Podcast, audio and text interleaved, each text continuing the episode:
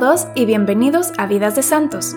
En este podcast, cada 15 días narramos la vida de un santo distinto, desde la infancia hasta los milagros y obras por los cuales fueron canonizados.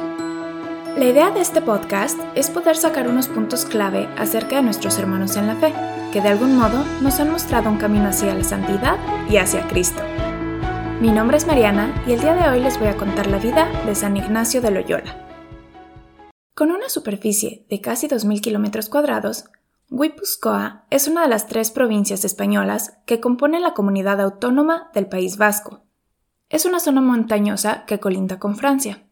Es en esta provincia, al norte de Francia, que en 1491 nace San Ignacio de Loyola, el más pequeño de ocho hijos, de don Beltrán y Marina Sáenz, una pareja de noble linaje. Cuando Ignacio tenía 16 años de edad, deja la casa de sus padres y se pone al servicio de Juan Vázquez, como paje.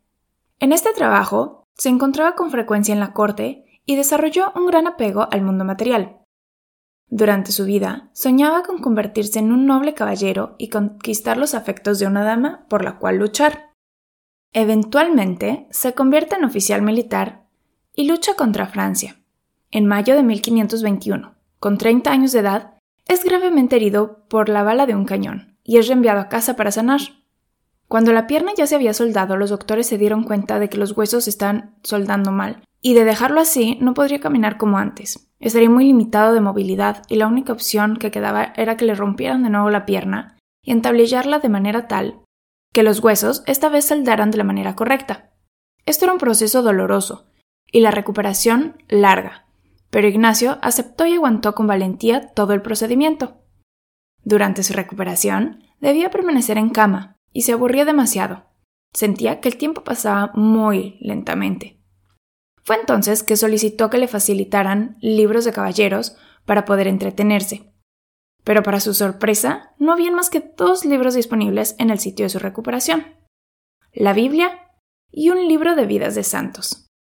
Para pasar el tiempo comenzó a leerlos, y pensamientos, de imitar las heroicas acciones de los santos, comenzaron a inundar su mente. Poco a poco veía cómo los pensamientos de convertirse en caballero y conquistar a una dama iban disminuyendo, aunque no habían desaparecido por completo.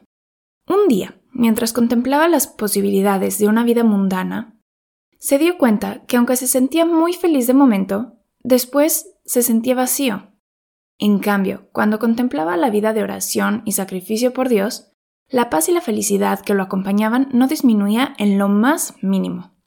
Fue entonces que se determinó a imitar a los santos, y comenzó por hacer toda penitencia corporal que le fuera posible.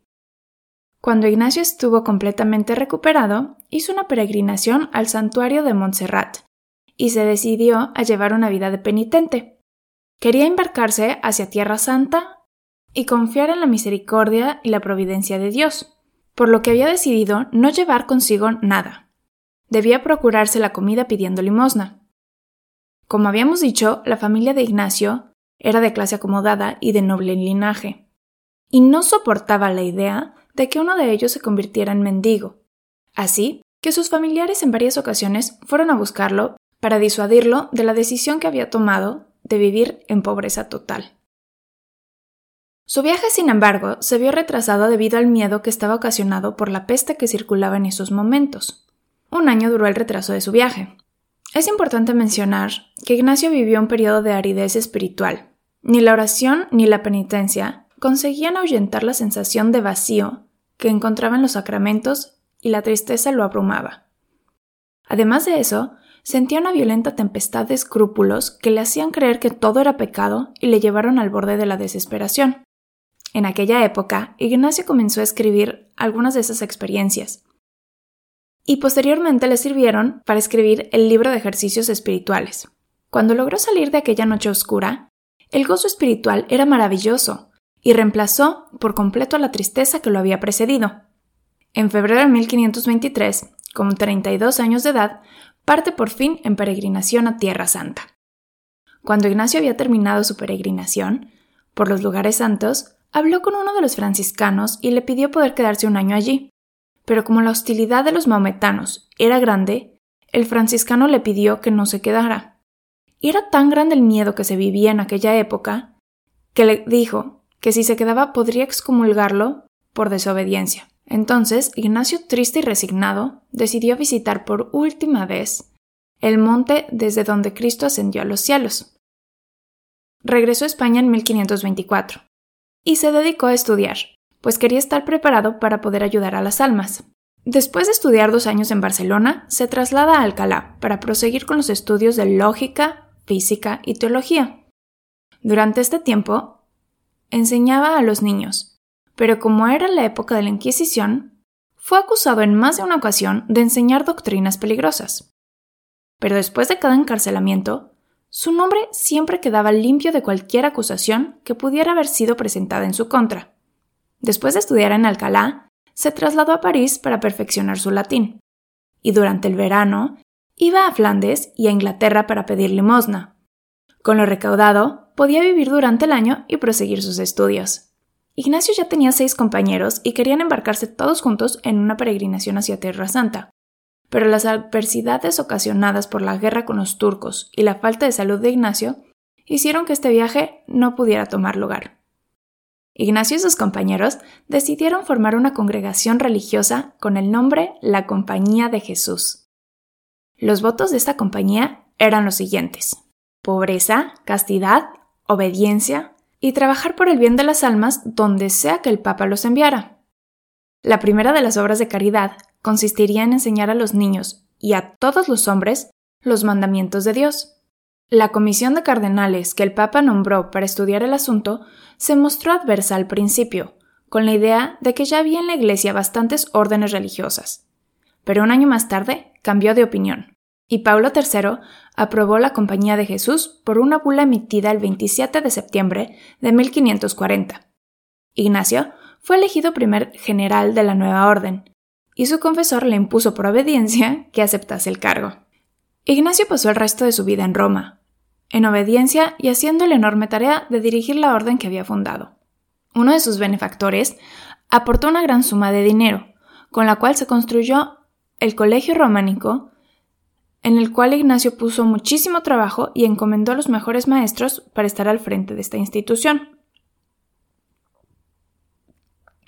La cual se convertiría en el modelo y referente de los colegios que serían posteriormente establecidos por la orden. En 1542 desembarcaron en Irlanda los dos primeros misioneros jesuitas, pero el intento fracasó. Ignacio ordenó que se hiciesen oraciones por la conversión de Inglaterra, y entre los mártires de Gran Bretaña existen 29 jesuitas. Una de las obras más importantes de Ignacio es su libro Ejercicios Espirituales, es mundialmente conocido y de gran ayuda para el discernimiento. Durante el tiempo que Ignacio fue el director de la orden, esta aumentó de 10 a 1000 miembros y se extendió en nueve países europeos, en la India y en Brasil. Era común que Ignacio se enfermara, así que cuando se volvió a enfermar nadie pensó nada especial de ello. Murió de manera súbita el 31 de julio de 1556 sin haber tenido siquiera tiempo de recibir los últimos sacramentos. En 1622 fue canonizado por el Papa Pío XI, quien lo proclamó patrono de los ejercicios espirituales y retiros. Hemos llegado al final de este episodio. Muchas gracias por habernos acompañado. Antes de despedirme, me gustaría compartir con ustedes cinco puntos clave de una espiritualidad ignaciana. 1. Alcanza la excelencia y compártela. 2. El examen de conciencia es siempre el mejor medio para cuidar bien el alma. 3. Durante la desolación, nunca tomar decisiones importantes. 4. Quien evita la tentación evita el pecado. 5. ¿De qué sirve ganar el mundo si al final pierdes el alma? Muchas gracias y hasta la próxima.